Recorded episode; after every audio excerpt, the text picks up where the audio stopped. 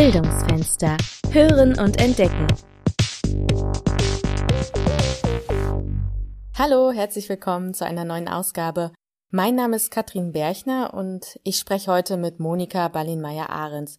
Sie ist nämlich Lehrbeauftragte an der Hochschule Bonn-Rhein-Sieg und unterrichtet das Fach Rhetorik. Hallo, Frau Dr. Ballin. Hallo, Frau Berchner. Ja, vielleicht können Sie uns kurz verraten, wie Sie zur Redekunst gekommen sind. Naja, ich bin, glaube ich, eine ziemliche Plaudertasche. Und ich war immer politisch aktiv, ähm, habe auch viel ähm, Nachwuchspolitiker gecoacht, schon sehr früh. Ich komme aus dem Bereich der politischen Entwicklungszusammenarbeit. Ich habe auch viele Nachwuchspolitiker in anderen Ländern gecoacht. Das mache ich seit über 20 Jahren oder seit mittlerweile fast 30 Jahren, muss man sagen. Gott, wie die Zeit vergeht. Und ähm, über diese Schiene bin ich dann mal angesprochen worden vor sechs, sieben Jahren, kenne, die ja selber auch Rhetoriktrainings früher gemacht hat, ob ich nicht Interesse hätte, das Gleiche in Rhetorik und Präsentation an der Hochschule Bonn-Rhein-Sieg zu machen. Und ich fand das eine schöne Kombination. Ja, wegen Corona ist es ja jetzt schon zum zweiten Mal der Fall, dass sämtliche Veranstaltungen nur noch online angeboten werden können. Beim ersten Mal war das ja sicherlich eine große Überraschung. Jetzt weiß man ja so ein bisschen besser Bescheid. Wie ist es denn jetzt? Also als erstes war ich etwas verunsichert, als es hieß, alle im letzten Semester müssen online unterrichten, weil ich immer eigentlich das Gefühl habe, Rhetorik und Präsentation ist eigentlich ein klassisches Präsenzfach. Weil man eben anwesend sein muss, man braucht natürlich auch Körpersprache, man braucht Mimik, man muss auch so ein, so ein Gefühl für jemanden bekommen, der vor einem spricht, dass er wirklich biologisch anwesend ist. Also viele Signale, die der Körper aussendet, sollen die anderen Teilnehmer ja eigentlich auch wahrnehmen. Dann habe ich das gesamte Seminar im Grunde genommen komplett umgeschmissen. So, ich hatte ja genug Zeit, wir waren ja alle im Lockdown und habe mir selber überlegt, wie ich denn eigentlich meine Präsentationsteile auf ein anderes Format bringen und den Studierenden nahebringen kann. Und ich habe mich dann entschieden, nicht zwei Doppelstunden über Zoom mit Studierenden mir die Zeit zu vertreiben, sondern dass ich gedacht habe, okay, es ist nochmal eine neue Variante, ähm, die ganze Videotechnik zu benutzen. Und ich hatte den Eindruck, das hat auch hervorragend geklappt. Das heißt, wir haben im letzten Semester im, am Ende des Seminars nur eine einzige Zoom-Veranstaltung gehabt. Den ganzen Rest haben wir klassisch im Selbstlernprinzip durchgearbeitet.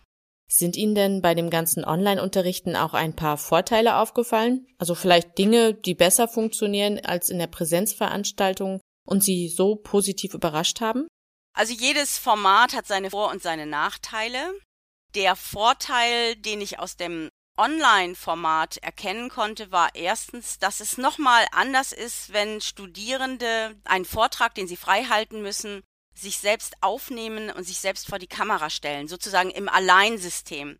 Das ist nochmal eine andere Nervosität, weil das auch nochmal eine andere Anspannung ist, als wenn sie vor einer Gruppe stehen. Ich glaube, dass das eine wichtige Erfahrung ist. Sie ersetzt nicht die Präsenzerfahrung, aber an der kann ich ja im Augenblick auch nichts ändern an der Situation. Da glaube ich, dass sie, dass die Studierenden auch viel für sich selber mitgenommen haben, sich selber selbstkritisch auch nochmal angeschaut haben, was sie ja sonst nicht so gerne tun.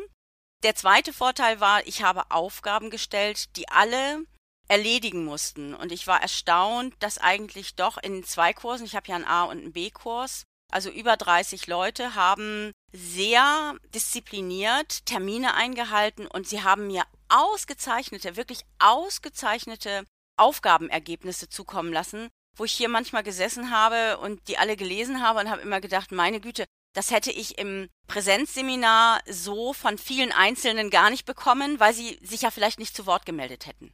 Das heißt, jeder hat gesprochen oder jeder hat sich geäußert, aber nicht gesprochen. Ja, meine nächste Frage ist vielleicht ein bisschen klischeehaft, ich stelle sie trotzdem mal. Man spricht davon, dass die jetzigen Studierenden die Generation Instagram und YouTube sind. Merkt man denn was davon? Also, die sind natürlich irre Technik und, und, und Internetaffin. Also ich glaube, ich habe mehr von meinen Studierenden gelernt, was das angeht, als die von mir. Ich habe völlig neue Formate kennengelernt, womit man Dateien hochladen kann, wie man Dateien gestalten kann. Und was ich ganz toll fand, ich habe ihnen freigestellt, eine Seminarsituation zu simulieren vor der Kamera, indem sie zum Beispiel auch ihre PowerPoint-Präsentation in dieses Video mit einbauen. Das haben viele ganz hervorragend gemacht. Einige nicht, aber das, ich fand die Technikqualität hm, in der Regel relativ gut. Sie haben ja gerade schon so ein bisschen erzählt, was die Studierenden in ihrem Kurs so machen. Was gibt's denn sonst noch so für Aufgaben? Manches ist abgeleitet von dem, was wir im Präsenzseminar gemacht haben, manches ist neu. Was ich völlig neu eingeführt habe als eine erste Aufgabe, das ist zum Beispiel auch die Aufgabe von dieser zur nächsten Woche in dem derzeit laufenden Seminar, ist, dass man ein sehr detailliertes Vortragskonzept erstellt. Also ein Konzept, wahrscheinlich wissen nicht alle Hörer, hm, die Studierenden in meinem Kurs müssen parallel den Kurs Anfertigung wissenschaftlicher Arbeiten absolvieren. In diesem Kurs bekommen sie ein Thema. Dieses Thema müssen sie dort schriftlich bearbeiten und bei mir dann in einen mündlichen Vortrag in Präsenz in 15 Minuten. Jetzt im Online-Format habe ich mich auf 10 Minuten beschränkt, weil es natürlich auch über YouTube ein bisschen einfacher ist. Und in diese 10 Minuten müssen Sie diese Aufgaben komprimieren. Und dafür ein Konzept zu erstellen, das habe ich in der Vergangenheit nicht verlangt, sondern das habe ich im Grunde genommen vorausgesetzt. Und das habe ich jetzt schriftlich bekommen und da sind hervorragende Ergebnisse bei gewesen. Eine zweite Sache ist, dass ich oft, mm, um möglichst viele Studierende in meinem Präsenzseminar zu hören, so intuitiv Vorträge halten lasse. Ich werf irgendwas in den Raum. Der Vorteil von Tütensuppen. So. Und dann muss sich jemand vorne hinstellen und ein paar Minuten darüber sprechen, was der Vorteil von Tütensuppen ist, egal ob er welche mag oder nicht. Oder der Nachteil von Tütensuppen, egal ob er sie mag oder nicht. Und ähm, das habe ich den, ähm, den Studierenden auch mm, als Aufgabe gegeben und habe gesagt, macht mir ein kleines Video, schickt mir ein kleines Video, zwei, drei Minuten. Und da sind super Sachen bei rausgekommen. Auch Settings, also da ist ein Mädchen gewesen, die ist mit dem Fahrrad in den Wald gefahren, hat sich in einen Waldweg gestellt und hat über den Vorteil von Bewegung gesprochen. Also tolle Kompositionen, wo ich glaube, dass sie auch für sich selber alle Studierenden sehr viel mitnehmen konnten. Sie haben ja sogar einen eigenen YouTube-Channel. Und die Videos dafür, die haben sie in ihrem Gästezimmer aufgenommen. Das haben sie auch den Zuschauern erzählt. Das ist ja schon so ein bisschen privater irgendwie. Wie viel kann man denn so als Lehrende von sich preisgeben? Also ich glaube, es war wichtig, den Studierenden klarzumachen, dass wir alle in einer Sondersituation sind. Das war mir wichtig in diesem ersten Online-Seminar. Und dass auch ich in einer Sondersituation bin, dass ich keinen Technikraum habe, dass ich vielleicht auch in einer Lockdown-Situation war mit einem größeren Familienverband. Das war in der Tat so. Und ich war so ein bisschen der, der Arbeitsnomade. Ich musste morgens in meiner Familie nachfragen, wo ich denn heute ein Arbeitszimmer bekomme. Und dann bin ich mit meinem Laptop dahin gewandert, weil ich eigentlich so aufgrund meines beruflichen Umfeldes die mobilste bin. Ich bin einfach die mobilste. Und dann war es das Setting, das Arbeitszimmer, äh, das ja, das das Gästezimmer. Und dann habe ich es eben gesagt. Ich habe gesagt, so Leute, ihr steht vielleicht in eurem Kinderzimmer zu Hause oder schämt euch nicht dafür. Aber überlegt euch, wie soll das Umfeld aussehen? Also es hat mich eine Meile gekostet, dann auch eine Kameraeinstellung zu haben, die nicht das Gefühl gibt, die sitzt jetzt zu Hause auf dem Gästebett. Und ich wollte das so ein bisschen in Relation stellen und denen sagen, es ist für uns alle eine besondere Situation und aus dieser besonderen Situation machen wir jetzt das Beste. Außerdem sind Sie auch noch Rhetorikberaterin. Deshalb können Sie die nächste Frage sicherlich gut beantworten. Wie schafft man es denn, dass man in einem Video persönlich und authentisch wirkt und dabei trotzdem noch die Professionalität bewahrt? Das ist eine ganz schwere Frage. Ich glaube, es ist üben, üben, üben, trainieren, trainieren, trainieren. Das ist das Einzige, was wirklich zählt. Wir müssen alle wissen, dass wir jeder eigentlich sprechen können. Das haben wir gelernt. Es gibt Leute, die sprechen nicht ganz so gern, sind vielleicht auch nicht so mit vielen Worten unterwegs, eher spartanisch. Das haben wir ja im Seminar auch, im Präsenzseminar. Und es gibt Leute, die Dinge viel ausschmücken. Und deswegen habe ich ja auch dieses Seminarkonzept eingefordert. Sie machen sich eine oder überlegen sich einen roten Faden. Und an diesem roten Faden können Sie sich längs hangeln. Und wenn Sie einen roten Faden haben, können Sie auch frei sprechen. Und Sie brauchen im Grunde genommen auch nicht viel, nicht viel Vorgeschriebenes. Das Schlimmste, das wissen Sie auch oder das wissen alle, die ein bisschen Hörerfahrung haben, ist das Abgelesene, der abgelesene Vortrag. Also wenn einer jeden Nebensatz schon vorformuliert hat und dann, was das aller aller der GAU für den Vortragenden ist, dann in die falsche Vorlesezeile zu rutschen und dann nochmal wieder zurück zu müssen. Das ist für Zuhörer innerlich sehr deprimierend und sehr, auch sehr anstrengend. Und ich möchte eigentlich alle dazu führen zu sagen, Leute, denkt vom Zuhörer aus und überlegt euch, wie könnt ihr den Zuhörer bei der Stange halten. Und dazu gehört auch das freie Sprechen, aber auch das gezielte freie Sprechen zum Thema. Für viele von uns macht es ja einen Unterschied, ob wir vor einem Publikum stehen oder vor einer Kamera. Und auch wenn es in beiden Situationen ums freie Sprechen geht, ja, fühlt es sich ja irgendwie anders an. Können Sie das vielleicht mal aus psychologischer Sicht erklären, warum das für uns gefühlt so ein großer Unterschied ist? Also es ist ein völlig anderes Setting. Ich glaube, die Nervosität ist bei beiden Formaten ähnlich und auch die Anspannung. Und das ist auch gut so. Wir brauchen Anspannung, wir brauchen Nervosität und ich sage auch immer allen Studierenden, wir brauchen auch Lampenfieber. In dem Moment, wo wir kein Lampenfieber mehr haben, sind wir auch nicht mehr gut, weil unsere Anspannung fehlt. Die Situation vor der Kamera hat den Nachteil, dass Sie sich, während Sie sich aufnehmen, ja selber sehen können. Also zumindest in der Regel. Das macht, das habe ich jetzt auch in den Videos der Studierenden im letzten Semester gesehen, das merke ich auch an mir selber, das macht uns manchmal unsicher, weil es uns eigentlich nicht gefällt. Denn wenn wir vor einem Publikum sprechen, sehen wir uns ja nicht selber.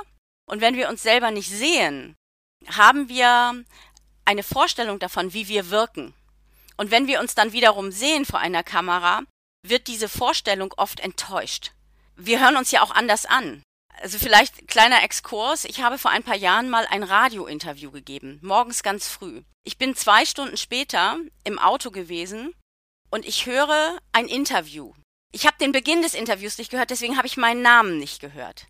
Und ich habe gedacht, Gott, was für eine saublöde Stimme, was für ein saublöder, also es gefiel mir alles überhaupt nicht, aber ich kannte die Fragen und irgendwann fiel mir auf, das bin ich selber. Das heißt, ich höre ja auch meine Stimme anders, als sie in Wirklichkeit ist.